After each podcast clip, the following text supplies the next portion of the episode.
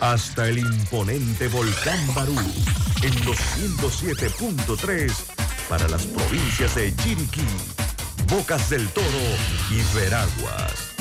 Omega Estéreo para todo Panamá.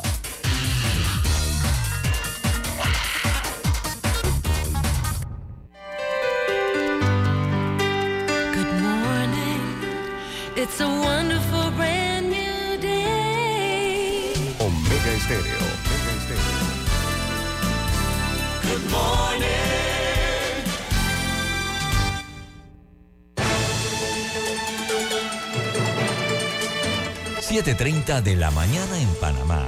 Inicia En Perspectiva.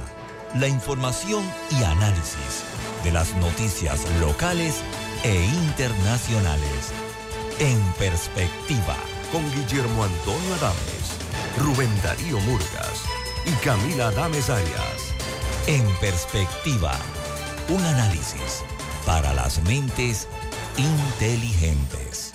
En Perspectiva. Por los 107.3 de Omega Estéreo.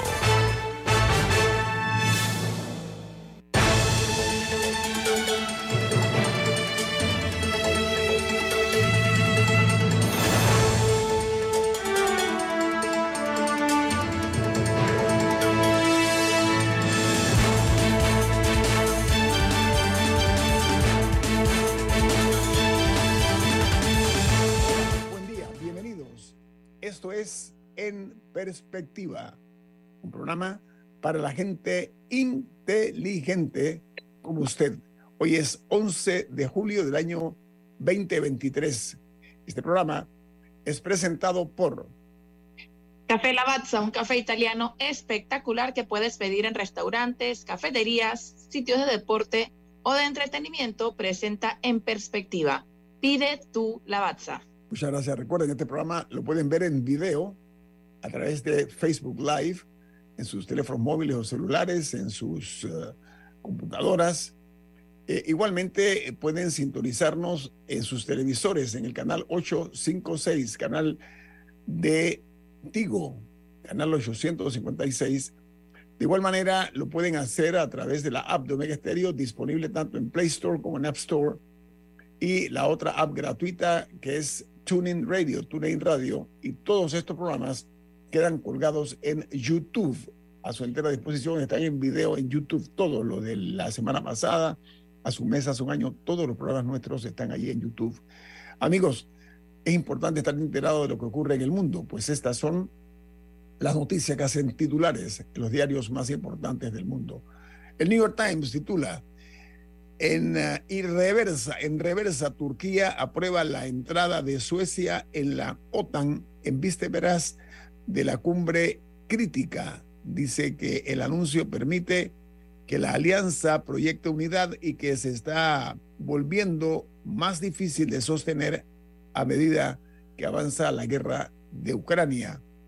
Mientras el Washington Post dice en su principal noticia, Turquía abandona la oposición a la candidatura de Suecia a la OTAN en vísperas de la cumbre. Después de un año de obstrucción por parte de Ankara, el secretario general de la OTAN anunció el acuerdo y expresó su confianza en que la oferta de Suecia ganaría la ratificación de los eh, reticentes Turquía y Hungría que se oponían temporalmente a, esa, ese ingreso. El diario Wall Street Journal dice el país con la tasa de homicidios más alta ahora tiene la tasa de eh, encarcelamiento más alta. Se refieren al gobierno del presidente de El Salvador, Nayib Bukele. El Wall Street Journal señala que eh, esta inició una ofensiva contra las pandillas que cuenta con un fuerte apoyo de los lugareños, que ahora pueden vivir y hacer negocios de manera segura, pero, dice, enfrenta el cuestionamiento de grupos de derechos humanos. Doctor Noriega, ¿qué le parece a usted? Buen día. ¿Qué le parece esa nota del, del Wall Street Journal? Don Guillermo, yo creo que un poco esa nota es un poquito nostálgica e hipócrita, porque Estados Unidos tenía la tasa de encarcelación más alta del mundo. Eh, tiene más de dos millones de seres humanos en cárceles en Estados Unidos, principalmente eh, hombres y mujeres de raza negra e hispana. Entonces, eh, sí, sí, es lamentable que la medida del señor Bukele haya sido tan autoritaria, pero es una medida que, entendiendo la situación crítica que tiene El Salvador y que tiene gran parte de América Latina, es una medida que le ha dado un respiro a la población. Ojalá no sea permanente y esto se vuelva una dictadura, pero de momento le ha dado oxígeno a El Salvador para poder tomar otras decisiones sobre su modelo económico y sobre su organización social le ha dado paz a la sociedad, doctor. Hay que reconocerlo. Me guste o no me guste ese tipo de, ese modelo de gobierno, Bukele realmente le ha dado paz y tranquilidad a los ciudadanos al punto que es el presidente con mayor cantidad de aprobación en el mundo, doctor Noriega. Y, don Guillermo, siempre se nos olvidan los derechos humanos de las víctimas. Imaginemos todos los muertos, todos los homicidios, todas las violaciones, todos los asaltos a mano armada que se han evitado en El Salvador. Se están protegiendo los derechos humanos de víctimas también. ¿Y, dónde estaban los derechos ahí, humanos? ahí lo que hay que tener, lo que hay que tener presente siempre también es si se está llevando algún mínimo de debido proceso a las personas que se están, que están siendo arrestadas, porque también una de las acusaciones, así como en Colombia existieron los falsos positivos, una de las acusaciones aquí es que se están llevando gente indiscriminadamente, muchos de los cuales a veces simplemente estaban en el lugar equivocado en el momento equivocado y se los llevaron también. Y madres que dicen que no saben dónde están sus hijos eh, así que ese es como el otro lado de la moneda que hay que tener presente. O sea, uno puede decir, sí, eh, parece que hasta cierto nivel está, se está haciendo algo para controlar la delincuencia, pero ¿a qué costo también? O sea, hay que tener, puede, puede haber un sí, pero. ¿Me explico? Las dos cosas pueden ser ciertas al mismo tiempo. Totalmente de acuerdo, totalmente de acuerdo. Gracias, gracias Camila. en Perú, dice que el Seguro Social guarda medicinas eh, e insumos vencidos por más de 34 millones de soles. Hay miles de pastillas, inyectables, jarabes y productos para diabetes, VIH, COVID, que, eh, se han, eh, eh, que ya estaban vencidos para el uso humano. Mientras en Nicaragua, el embajador de Colombia en ese país marcha a favor de Daniel Ortega. Yo vi el video, dice que el eh, tema en esto es que lo que se deplora es que aparece este embajador colombiano con los símbolos sandinistas en una gorra y una camisa en el video que se dio a circular. Y se conoce eh, a días de un nuevo fallo en La Haya sobre el diferendo entre Colombia y Nicaragua.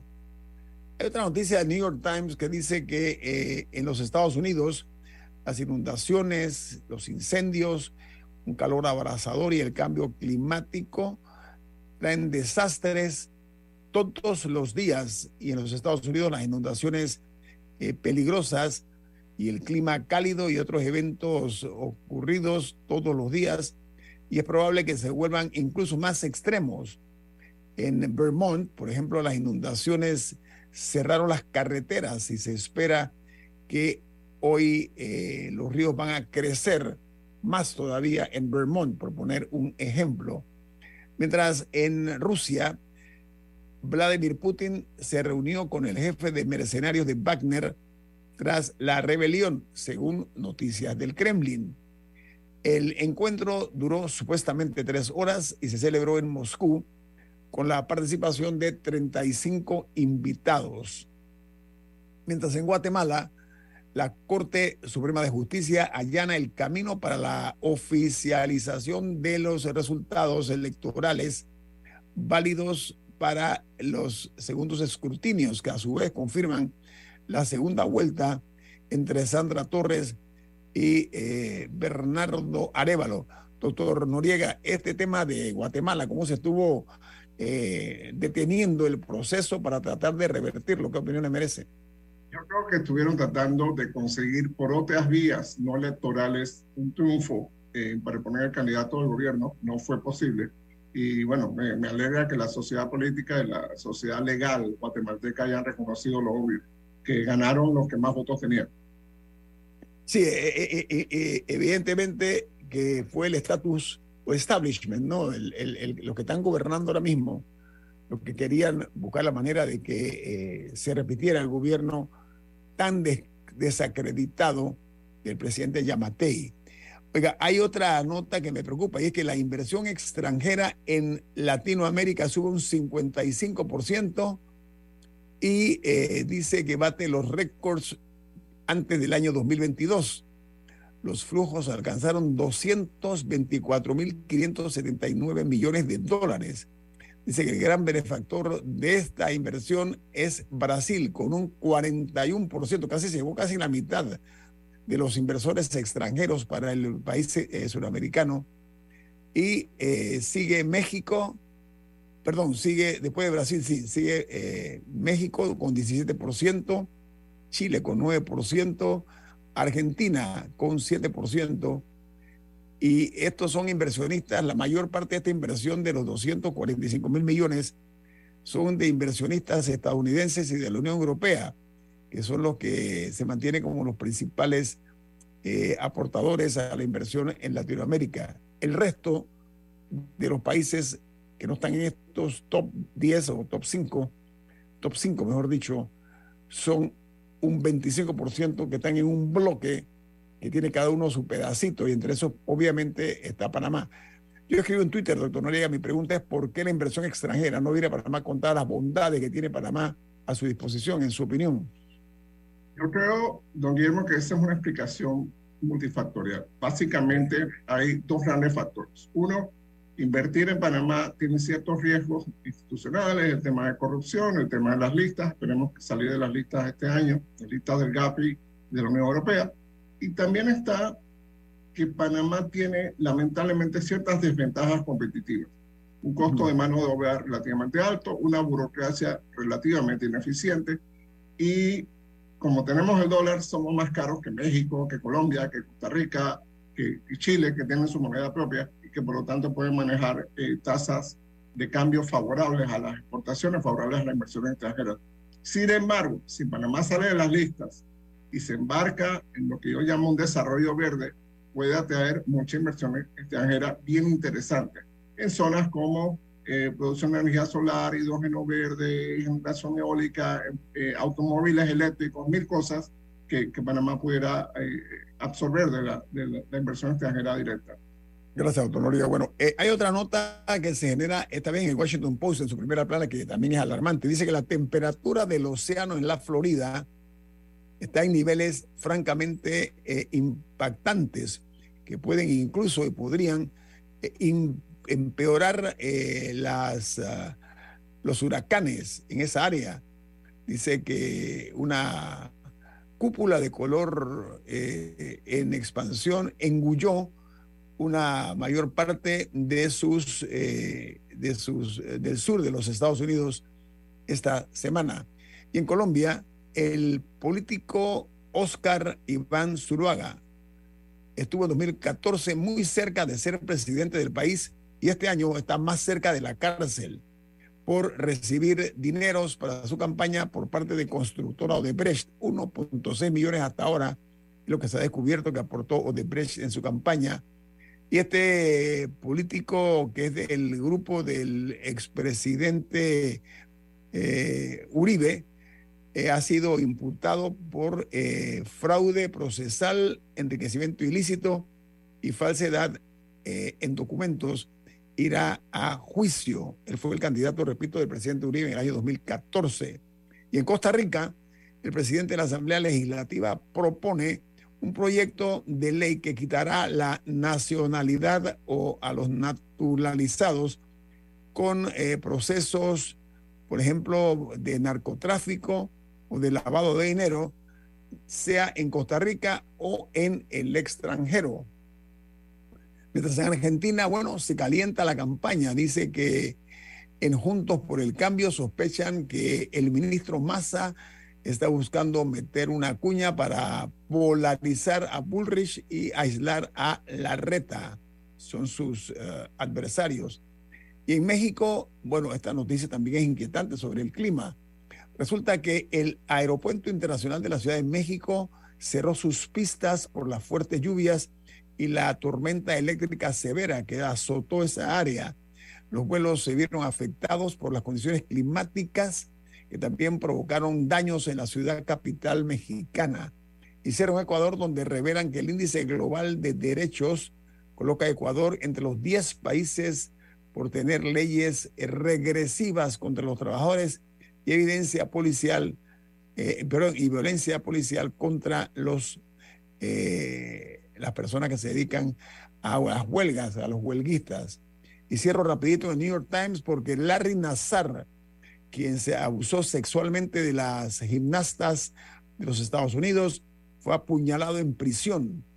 Este ex médico de USA Gymnastics está cumpliendo cadena perpetua por cargos eh, contra eh, cargos estatales y federales por haber abusado sexualmente de estas niñas.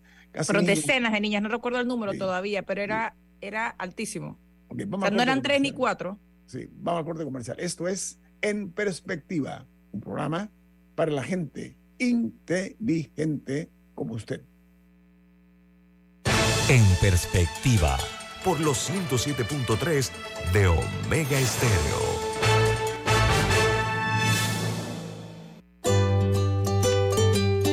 En la vida hay momentos en que todos vamos a necesitar de un apoyo adicional.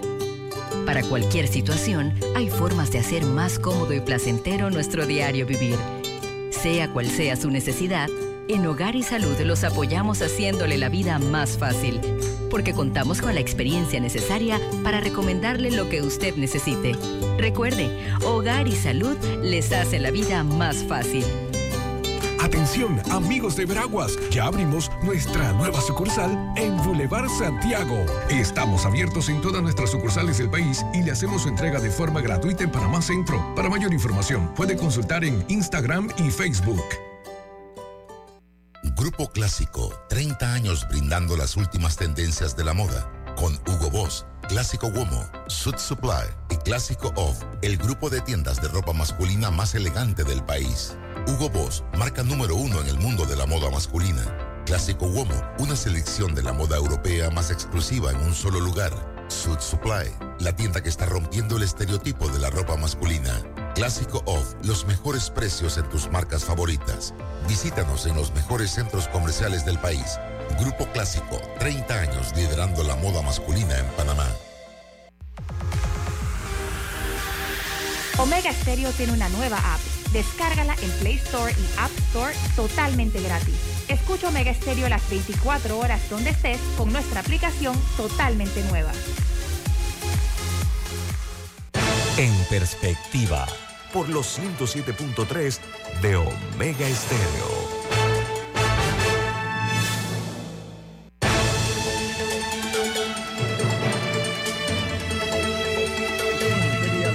y por supuesto que todavía se siente en alguna forma en los resultados del domingo de las eh, elecciones eh, del Partido Cambio Democrático, porque ahora la noticia es que la Junta Directiva de este colectivo político ha puesto en marcha un proceso de expulsión de la diputada Yanibel Ábrego, de acuerdo a lo que expresó el presidente del partido y ahora candidato presidencial dice que la diputada eh, había apelado a esta decisión eh, ante el Tribunal de Honor y Disciplina eh, que quería expulsarla. Ahora, la Junta Directiva se reunirá para referirse a la apelación por el caso de supuesto incumplimiento de los estatutos de cambio democrático al apoyar públicamente a un partido como el RM que pertenece a Ricardo Martinelli y que dice que ella pretendía hacer una alianza electoral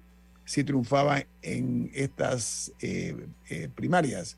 Eh, doctor Noriega, su análisis acerca de esta intención, qué implicaciones desde el punto de vista legal esto tiene y cuál es el futuro de la, de la propuesta esta de, de la expulsión de la diputada Yanibel Abrego de Cambio Democrático.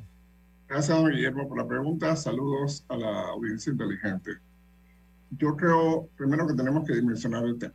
El, proceso de expulsión es anterior a las elecciones primarias del pasado domingo.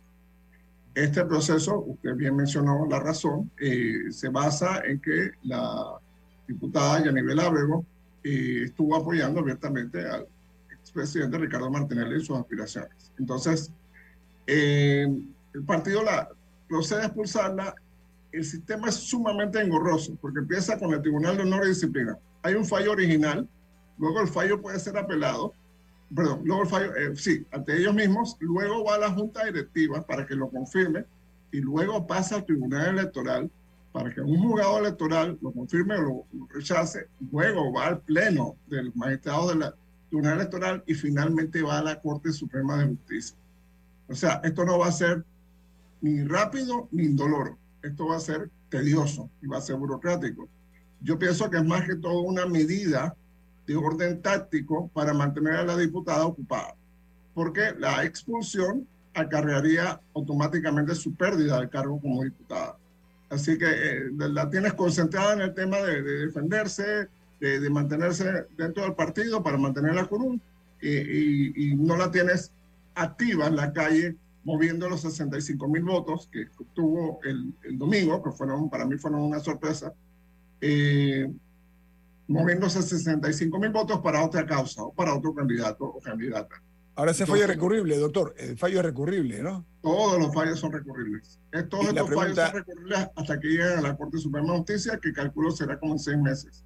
cuidado que un poquito antes, pero, pero yo me imagino que a que a final de año estaremos en la Corte por este, por este caso. Ahora, que, que la carrera política de la diputada y ex candidata eh, se ve afectada por la decisión de los votantes, pero no por los tribunales, doctor. Me parece que eso es lo, lo que hay que rescatar, ¿no? Sí, sí, yo creo que, que primero que todo debemos entender que a nivel es una persona muy recursiva, una política relativamente joven, no la podemos descartar. Si todo este proceso funciona y ella queda fuera de, cualquier candidatura, cualquier eh, papeleta en el año 2024, perfectamente puede regresar en el año 2029. Y ojo, tendría sobre sí un manto de victimismo. Miren, me, expulsaron, miren, me sacaron, miren lo que pasó, miren lo que no pasó. Eh, así que en, la historia política para mí ya hemos tenido ese tipo de retornos. La victimización. La victimización, ¿no? Sí, la victimización y la victimización produce simpatía. Y más si efectivamente un hipotético gobierno de Rómulo Rux, que a nivel Avego se puede convertir en su principal opositora fácilmente.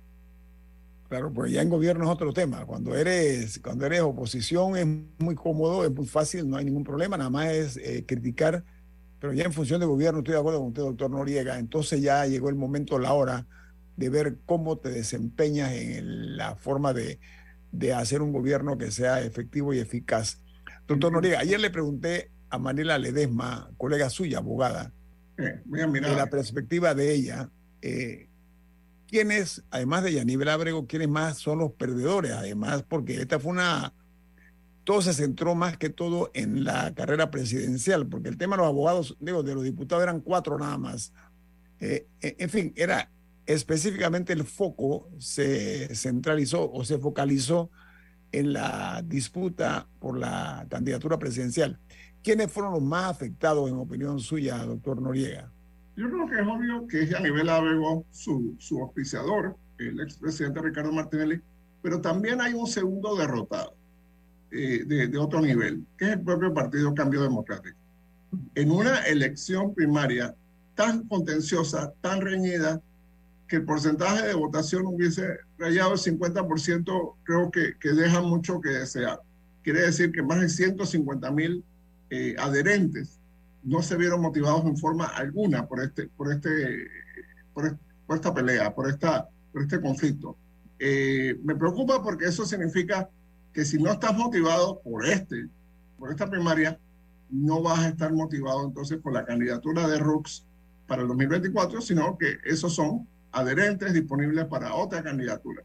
No los veo en el campo de Martinelli, pero sí los veo posiblemente en otros campos. Ahora, el Tribunal Electoral ha advertido a los candidatos programados o proclamados eh, eh, por el Partido Cambio Democrático que tienen plazo hasta el 24 de julio, estamos hablando de 14 días, para presentar los informes de gastos en las elecciones internas eh, o serán sancionados de acuerdo pues a, las reglas electorales.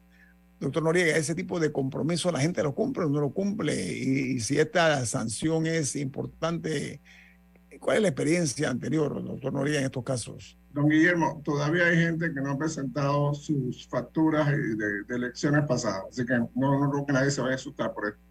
La multa es risible, mil dólares, multa para un candidato a un cargo de elección nacional donde pueden mover millones de dólares, eso es risible.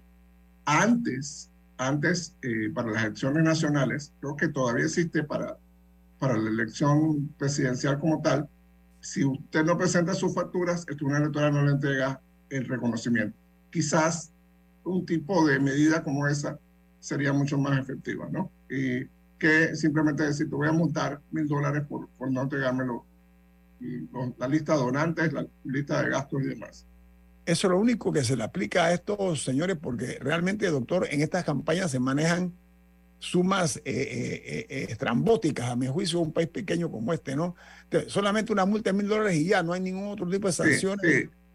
recordemos que en estas campañas hay helicópteros, hay aviones, hay lanchas, hay orquestas musicales, hay repartidoras de bolsas de comida, hay camisetas, hay gorras, hay paraguas, hay de todo. Transporte, el transporte, doctor, que es tan caro. Transporte, alimentación, en fin. Entonces, eh, eh, esta fue una campaña costosa. Esta, obviamente, la, la campaña del domingo pasado fue sumamente costosa. Ahora, eh, esto, esto es de vieja data, entonces, doctor, le voy a decir algo. ¿ah? hay un dicho que dice que cuando hay tantas manzanas podridas es que hay un problema en el huerto. Entonces, hay un problema muy serio en eso. O sea, si esto ya tiene otros antecedentes, los que están ahora dirán, me acá pago mis mil dólares y no pasa nada. Es lo que debo entender, ¿no? Exacto, exacto. Yo creo que, que el Tribunal Electoral Lamentablemente el Tribunal Electoral depende de las reformas electorales que aprueba la propia Asamblea Nacional, que son los jugadores en este torneo. Entonces, eh, eh, cada vez han ido desbaratando el poder del Tribunal Electoral de, gestionar elecciones limpias y transparentes. Ha sido medio desmantelado, diría yo, ¿no? en cuanto a eh, el, poder que debe ejercer como árbitro. ¿Qué se puede hacer ahí, doctor, desde su perspectiva, en dos minutos? Mire, yo creo, don Guillermo, Camila, Rubén, y el público, la audiencia inteligente, yo creo que primero que todos los panameños y panameñas tenemos que poner mucha más atención a las reformas electorales. Vemos eso como, no, no, eso es un tema de ellos, ellos se están arreglando. No, no, no, perdón, ellos se están arreglando para decidir qué van a hacer con nuestro voto. Entonces tenemos que activarnos más en los procesos de reformas electorales y, ¿por qué no ir a la calle cuando aprueban reformas electorales como la que hicieron en esta, en esta vuelta, la, la del año pasado, que fue una reforma electoral terrible.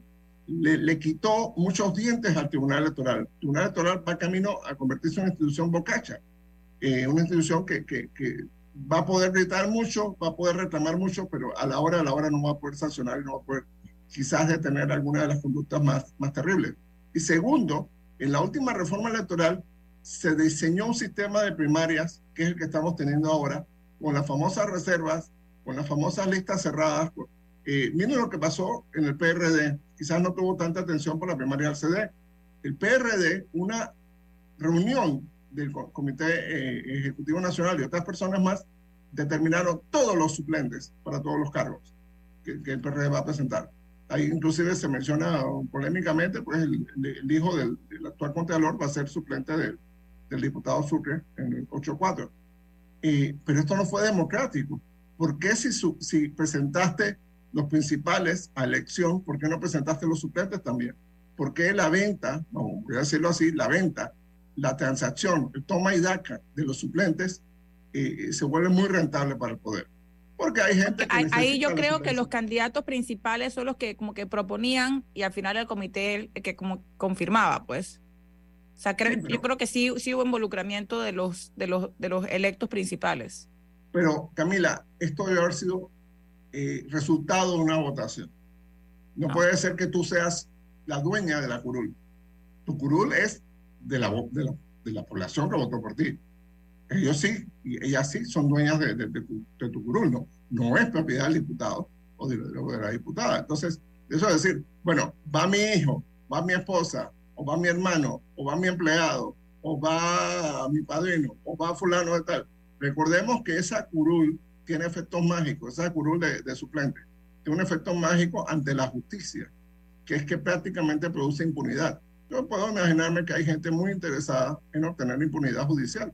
Y, dice, Y bueno, usualmente, ¿cómo se escoge a los suplentes? O sea, anteriormente, que No, pero- verdad pero no hacemos- recuerdo. después, del, doctor, después del cambio me responde, por favor. Tengo un compromiso ineludible con los anunciantes. Le reformula la pregunta al doctor Noriega a Camila al revés. Viene más. Esto es En Perspectiva, un programa para la gente inteligente como usted. En perspectiva. Por los 107.3 de Omega Estéreo. Ven, pasa para que conozcas la nueva oficina. Me encantan sus oficinas. De verdad me encantan. Esa silla de allá luce como una transacción exitosa. Este escritorio me grita, ¡Uf! Negocio cerrado. Y la sala de conferencia me dice, esta es la empresa con la que debo cerrar el trato. Así que el negocio es de ustedes. ¡Excelente! En Crea Office by Rainco diseñamos oficinas que reflejan el éxito. Visítanos en Vía Brasil, detrás de las galerías o barrio.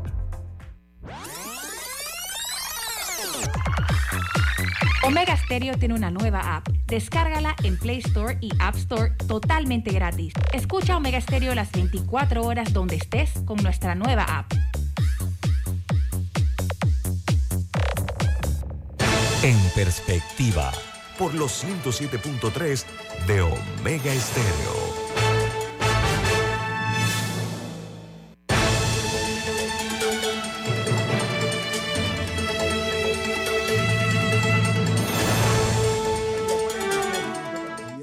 En Perspectiva. En Banco Aliado creamos oportunidades. Genera un 3% de interés con tu cuenta Más Plus. Banco Aliado, tu aliado en todo momento. Visítanos en nuestra página web bancoaliado.com y síguenos en nuestras redes sociales como arroba Banco Aliado. Banco Aliado, 30 años. ¿Tú qué quieres crear? Mira, producto del cambio comercial, pues eh, le solicité al doctor Noriga que le reformulara a usted la pregunta para escuchar la opinión, eh, por favor. Sí, bueno, usted comentaba eh, o criticaba más bien la manera como se escogieron los suplentes eh, que correrán en las elecciones del próximo año dentro del PRD, que básicamente lo, fue una reunión del, del CEN.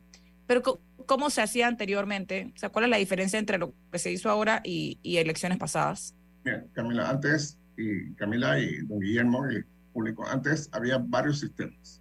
Y durante mucho tiempo se escogían como suplentes a los candidatos y candidatas que no salieron electos, pero que eran candidatos para diputados. Bueno, quedaste número 5, quedaste número 6. Bueno, entonces eh, de ahí salía tu lista de suplentes. En otras ocasiones, el propio candidato o candidata a diputado decía, eh, voy para, para diputado o diputada y mi suplente va a ser fulano o fulano. Entonces, ya el votante y lo- la, la votante, cuando, cuando iba a la urna, sabía por quiénes estaba votando.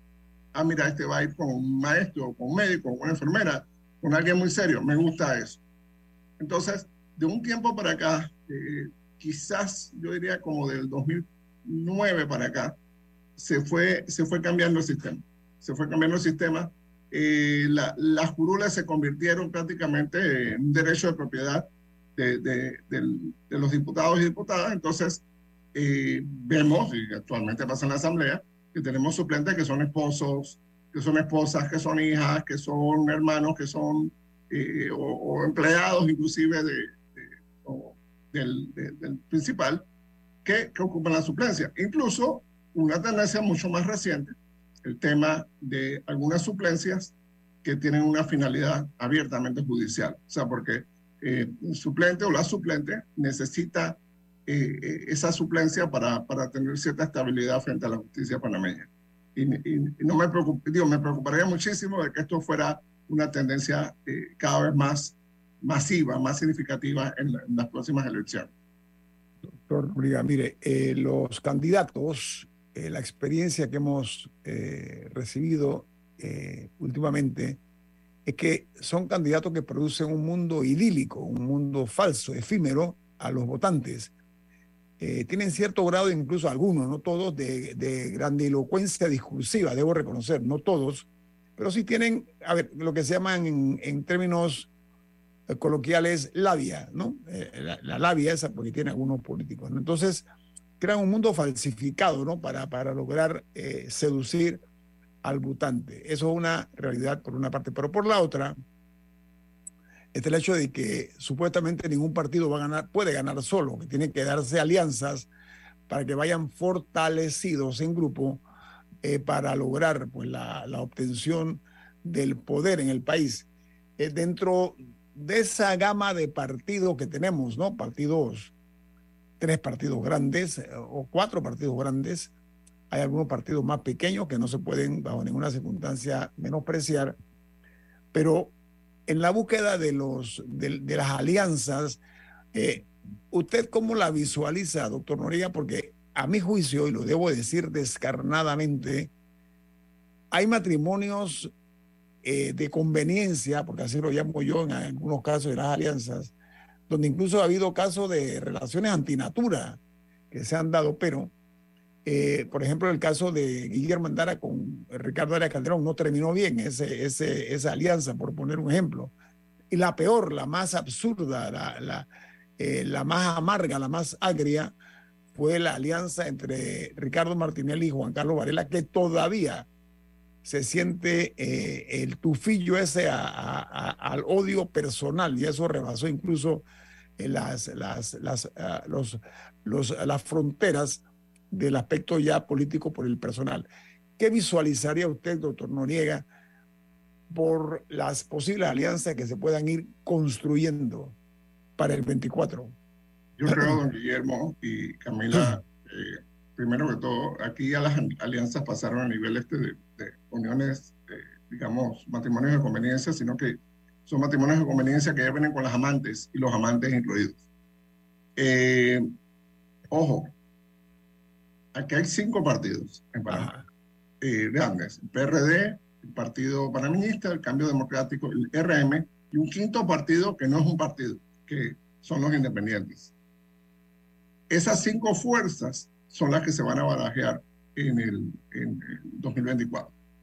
Bien, todas las alianzas se basan en una premisa, en una gran hipótesis. Usted va a sumar. Yo me estoy aliando A más B porque B me va a traer 50 mil votos en Chiriquí, o me va a traer Azuero, o me va a traer Darien, o me va a traer algo. O me va a traer diputados, me va a traer alcaldes, algo me va a traer. Bien. ¿Qué pasa cuando la alianza en la oferta de valor, y voy a ser preciso, la oferta de valor del señor Rux es la lucha anticorrupción, la lucha antisistema, el tema del combate contra el señor Martinelli y todo este tipo de cosas, el, el, el repudio al señor Carrizo, todo, todo aquello, perfecto. Bien, pero el propio señor Rux es un candidato, al igual que el, que el señor Carrizo, son candidatos sumamente estructurados en su relación con los medios. Es decir, ellos escogen con quiénes hablan, cuándo hablan de, y de qué hablan lamentablemente en, en, en, política y sobre todo en una sociedad democrática, el votante, la votante, los votantes quieren que sus candidatos y candidatas tengan más rendición de cuentas, tengan más transparencia.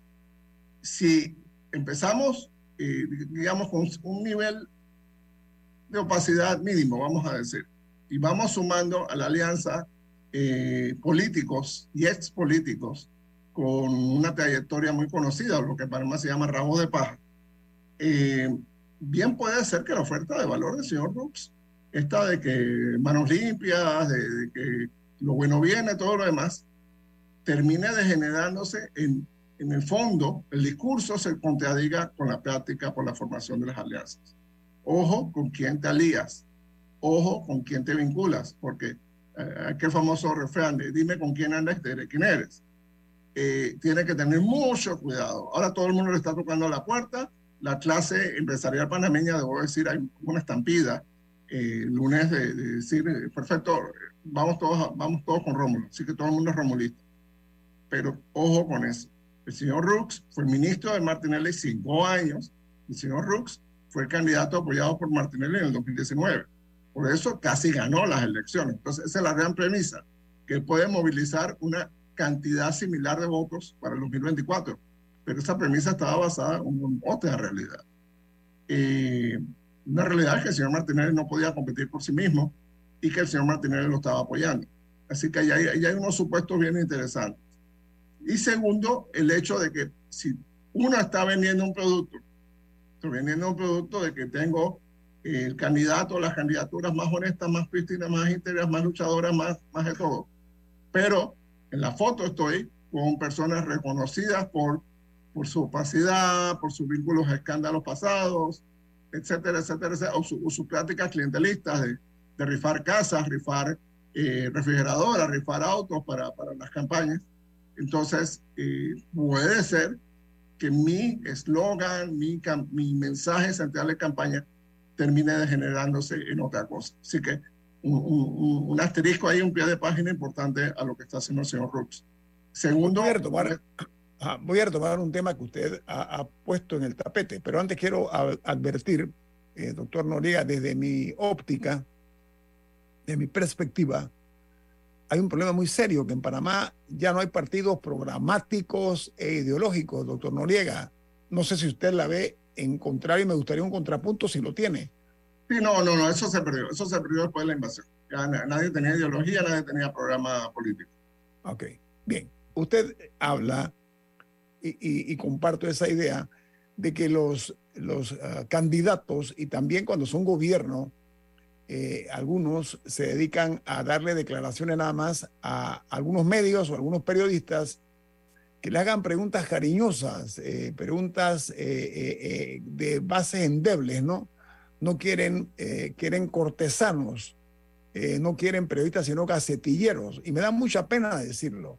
Entonces, ¿cómo hacemos, doctor Noriega, para que dentro de ese contexto, con tanta corrupción que hay, con tantos escándalos, hombre, se atrevan a hablarle a, todos los periodistas y no sea el periodismo investigativo el que destape la cloaca de la corrupción, doctor Noriega. ¿Por qué no quieren someterse a la opinión pública? la pregunta que yo me hago. Totalmente, don Guillermo. Recordemos que todas las campañas políticas modernas son campañas que están empaquetadas, son, son enlatados. Eh, hay asesores y consultores internacionales, lamentablemente, eh, habiendo tanto talento nacional, y todos los asesores, la primera regla que dicen es no te expongas a un medio de comunicación que no sea necesario, que no, no puedas controlar esa situación. Lo vimos el domingo, el señor Rooks montó un autobús a un periodista de Telemetro, un periodista de TVN, y usted con mis hijas, controló el formato de la comunicación, controló el tiempo de la comunicación. Entiendo, fue una medida novedosa, era, era la noticia tener al, al principal candidato el domingo, perfecto, fabuloso. Pero y que esto no se vuelva a práctica. Yo creo que, que hay que tener mucho cuidado con, con, este tipo de formatos, porque entonces el candidato se acostumbra a un periodismo suave, periodismo de, de, de, compadres, de amigos, y eso es peligroso. Eso es peligroso para el país y eso es peligroso para la candidatura, porque, ojo, ustedes lo saben perfectamente, ustedes son personas de medios. La, la audiencia es muy inteligente. La audiencia se huele, entiende, y percibe todas las claves. Y existen las redes sociales donde hay otras reglas que no son realmente las más favorables a los candidatos y candidatas. Así que tengamos eso presente. Los medios de comunicación formales en Panamá, los medios de comunicación tradicionales, no somos el único juego mediático en Panamá. Y tenemos que tener eh, presentes que, que, ese periodismo de familiaridad, de amistad, de, compañerismo, eh, puede ser totalmente rechazado y desbaratado en las redes sociales. Así que lo peor que pudiera pasarnos a los panameños es perder la, credibilidad que tienen los medios, eh, digamos, por, por tratar de conseguir la primicia o tratar de conseguir que, que eh, los candidatos vengan a hablarnos, vengan a darnos entrevistas, vengan a darnos noticias, porque si le damos duro no vienen. Yo creo que, mejor, bueno, démosle duro y, vamos a a la audiencia, fulano o fulana no vinieron, no vinieron, pues no, no quieren darnos una entrevista. Perfecto, y creo que eso es más legítimo con, con la audiencia inteligente, más legítimo en estos tiempos. Y lo entendemos, en todas las democracias pasa esto. El señor Donald Trump evitó darle entrevistas a un montón de periodistas. Lo, lo evitó por completo. Eh, la, la, señora Meloni en Italia hizo lo mismo. Ella escogió con quienes quiere hablar. Los señores de Vox en España escogen con quienes quieren hablar. Entonces, eso es un estilo comunicacional que, que ha proliferado en las democracias yo pienso que es un gran error tener una prensa amiga únicamente. Voy a hablar con, con mis amiguitos de, de, este medio o de estos medios. No voy a hablar con los grandes medios, no voy a hablar con la gran prensa, no voy a hablar con, con, una forma masiva. Y eso al final se decanta en qué? Se decanta en que no hay votos. O sea, que, doctor, o sea que, doctor Noriega, la audiencia, el ciudadano, ha aprendido mucho de las heridas infligidas con tanta frustración años anteriores y sabe muy bien detectar cuando un medio es eh, cariñoso, re- repito el término, con un candidato o con un eh, presidente o con un ministro, se nota, es evidente a los ojos de una sociedad muchísimo más madura hoy día, que puede, el que puede salir perdiendo en esto, doctor, porque los políticos son transitorios. Totalmente, el, que puede, el que totalmente. puede salir lastimado es el medio. Ojo, si Sí, no sí, se han sí, sí, percatado de eso. Viene Sí. más. Esto es En Perspectiva, un programa para la gente inteligente como usted. En perspectiva, por los 107.3 de Omega Estéreo. Inundado de papeles en su oficina. Gasta mucho tiempo buscando documentos y archivos. En Solutexa digitalizamos los documentos de su empresa y le proporcionamos un software poderoso y fácil de usar para que pueda organizar y encontrar esos documentos escaneados. Llámenos al 209-4997 para un demo sin compromiso. Solutexa, expertos en digitalización y gestión documental. Ven, pasa para que conozcas la nueva oficina. Me encantan sus oficinas. De verdad me encantan. Esa silla de allá luce como una transacción exitosa. Este escritorio me grita, uff, negocio cerrado. Y la sala de conferencia me dice, esta es la empresa con la que debo cerrar el trato. Así que el negocio es de ustedes. ¡Excelente! En Crea Office by Rainco diseñamos oficinas que reflejan el éxito. Visítanos en Vía Brasil, detrás de las galerías o barrio.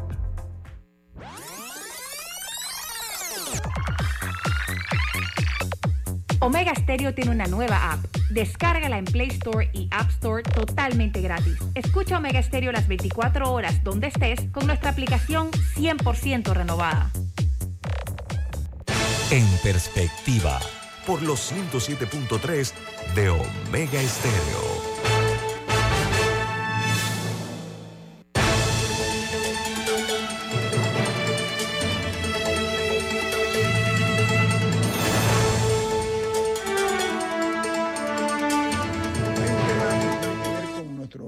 Ambiente, con el medio ambiente, que aquí tan poca importancia se le da. Miren, veamos. Uruguay tiene una crisis seria de agua. No hay agua en Uruguay para tomar, para beber. Incluso el presidente de Argentina hizo una crítica sobre eso y hay un problema muy serio entre el presidente de la calle Pou, que es el de Uruguay, con el presidente Fernández de Argentina, que se atrevió a emitir una opinión sobre la trágica situación de los uruguayos que no tienen agua. Somos testigos que en varias ciudades de los Estados Unidos no hay agua. Hay unas crisis severas y me voy del sur al norte, como habrán observado. Yo quiero referirme, doctor Noriega y Camila, a la insensata actitud, insensata actitud de algunos gobernantes de no tomar en consideración lo que se nos viene con el fenómeno del niño. Es una realidad incuestionable, eso está ahí y lo estamos viendo que otros países están procurando tomar algún tipo de medida. Ya la sequía es un hecho, el sector agropecuario se va a ver mermado. Yo quisiera hablar de dos cosas, doctor Noriega, eh, de su análisis. Uno, el, la, si estamos viendo realmente eh, la falta de pluvialidad en algunos momentos o el exceso por el otro, si el tema de la retención del agua que se va a la mar no la estamos practicando, el, el, el agua sigue entonces a, al mar. El tema de bueno, se está yendo al mar, se está yendo al mar con combustibles y todo incluido, basura, todo incluido también. Pesticidas, todo lo claro, demás. esa, entre sí. otras cosas. Ahora, mucho plástico. Sí, con esto que se aproxima con el fenómeno del niño, estoy viendo algo que a mi juicio es irracional que se está hablando del de proyecto minero de Cerro Quema en un área como eh, en las provincias centrales de Azuero, donde tienen incluso un desierto, el desierto de Sarigua, doctor. O sea, como que hemos vivido y no hemos aprendido nada. ¿Qué opinión le merece a usted eso? Totalmente. Yo creo que el proyecto de Cerro Quema es eh, un proyecto desastroso. Eh, la minería metálica a cielo abierto no va con Panamá. Panamá es un país muy pequeño y, y afortunadamente muy lluvioso todavía. El tema Ahora mismo, si, si la gente ha estado siguiendo el score, Panamá tiene dos crisis, dos crisis declaradas oficialmente con, con textos jurídicos. Una crisis es del agua y la otra crisis es del gusano barrenador y las dos están vinculadas, tienen que ver con cambio climático en el fondo. Eh, el Estado no se está preparando para el verdadero efecto del niño, viene a final de año y principio del, del otro año. Vamos a tener un verano larguísimo, posiblemente en noviembre, principio de diciembre, deje de llover y no volveremos a tener lluvias quizás hasta mediados del otro año. Entonces eso significa menos barcos por el canal, menos agua potable, menos turismo, menos agricultura, más, enfermedades. Porque el agua significa que la gente pueda practicarse el aseo personal. Entonces, creo que el gobierno, el Estado, no, no están visibilizando el tema, no le están poniendo la atención que necesitan. Nosotros estamos tarde, al igual que lo dijo el presidente, los presidentes de, de, de varios presidentes de Uruguay, nosotros estamos tarde a este problema del agua. Teníamos que hacer, eh, eh, teníamos que cosechar el agua de lluvia hace rato. Teníamos que haber hecho pequeñas eh, embalses, pequeños programas de riego hace rato. No lo hicimos. Estamos perdiendo un montón de agua en este momento eh, por, por, las pocas lluvias que estamos teniendo y los vamos a extrañar en el mes de enero, febrero, marzo, cuando exista un calor terrible. Vamos a extrañar el tema del agua. Vamos a tener que comprar agua embotellada como ya pasó hace unos años por el tema de la Purísima, que en ese caso fue exceso de lluvia y quedamos sin agua y tuvimos que comprar agua embotellada. En este caso va a ser falta de lluvia. Y nosotros estamos hablando falta de agua para el canal, para los embalses hidroeléctricos, para la producción agropecuaria y para el agua potable. Entonces ya debía ser de primera urgencia para este gobierno empezar a licitar o buscar cómo hacerla, por ejemplo, la potabilizadora de Bayano, para quitarle presión al, a, a, a, al lago Gatún y empezar a buscar agua de otra parte. Incluso hablemos de plantas desalinizadoras, hablemos de, de, cosecha de lluvia. Hay técnicas que se pueden hacer en seis meses para, para más o menos mitigar este tema, pero no siento que el gobierno esté concentrado en esto. Ellos están totalmente enfocados en el tema electoral. Igual pasa con el gusano barrenador este tema del gusano barrenador viene desde el 2019, con pequeños brotes. No se le dio la importancia. Eh, cayó la pandemia, pues desgraciadamente nos tuvimos que enfocar en el tema de la pandemia.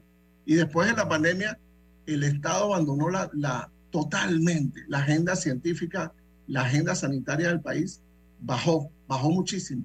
Entonces tenemos dengue, tenemos eh, malaria, tenemos eh, gusano barrenador entonces, como una reacción de, de, apretaste mucho, soltaste y mira todo lo que viene. Creo que, que realmente necesitamos que los funcionarios públicos de este gobierno pongan atención en los 11 meses que les quedan, 10 meses que les quedan, pongan atención a estos temas. Necesitamos que arranquen en muchos de estos temas. Doctor, estamos ante una crisis planetaria que está en curso. ¿Estamos claros? Eso, eso nos queda claro. Bien, totalmente, dicho, esto, totalmente. dicho esto, el mundo está sintiendo, vemos lo que ocurre en, en, los Estados Unidos, en Europa, la fuerte ola de calor que está azotando el planeta, doctor Noriega. Panamá yo estoy sintiendo que está más caliente que en otros tiempos. Entonces, estamos aprovechando nosotros el tiempo para ponernos precisamente eh, como una medidas eh, para mitigar ese impacto de, de estos calores que a su vez impactan el consumo eléctrico porque la gente usa más aire acondicionado. O sea, es, consume más agua y ah, todo lo demás. Es algo que frenéticamente puede llevarnos a una crisis, doctor Noriega. Totalmente, y Panamá no está preparada. Vamos a decir la verdad, Panamá no está preparada. Copiamos el diseño de muchos de nuestros edificios y condominios, lo copiamos de Miami, que tampoco está preparada para este tema. Eh, las viviendas populares no son lo más aptas para manejar el cambio climático, manejar los cambios de temperatura. Están hechas prácticamente como cajoncitos, como cajas de fósforo cerradas. No, no, no pueden recibir ventilación natural. Eh, y no lo peor es que aquí, aquí ya lo hacíamos bien. El cangrejo, por ejemplo, es un, es un ejemplo de un área que, cuyos edificios están hechos, o sea, los viejos por lo menos, que están hechos para nuestro clima y así hay muchos otros ejemplos. No es que no es que necesitábamos aprender, es que necesitamos volver a lo que hacíamos antes. Necesitamos desaprender, Camila, realmente. Exacto. Betania también, Betania también fue así. Betania también dependía de ventilación natural y perdimos todo pero, eso. Pero, pero, a ver, hagamos memoria. Eh, cuando se hacen las cosas planificadamente, con sentido común, pero sobre todo con conocimiento de lo que se requiere, yo debo reconocer, eh, los Estados Unidos de América, cuando desarrolló el área de la zona del canal, las viviendas allí tenían lo que ellos llamaban en inglés cross ventilation, o sea, eh, circulación cruzada. Aire. cruzada, sí.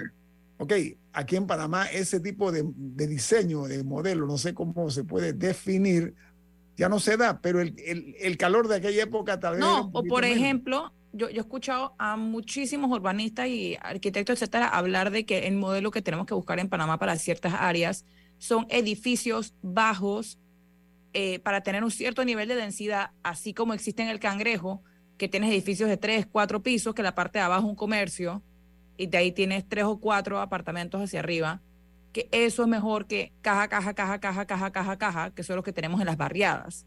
Y eso lo único que provoca es que la gente se, te- se tenga que montar en un auto para poder llegar a cualquier cosa, en vez de tener, ah, la lavandería está en el edificio al lado, y dos, dos después de ese está el kiosco, y dos después de ese está el mini super, etcétera.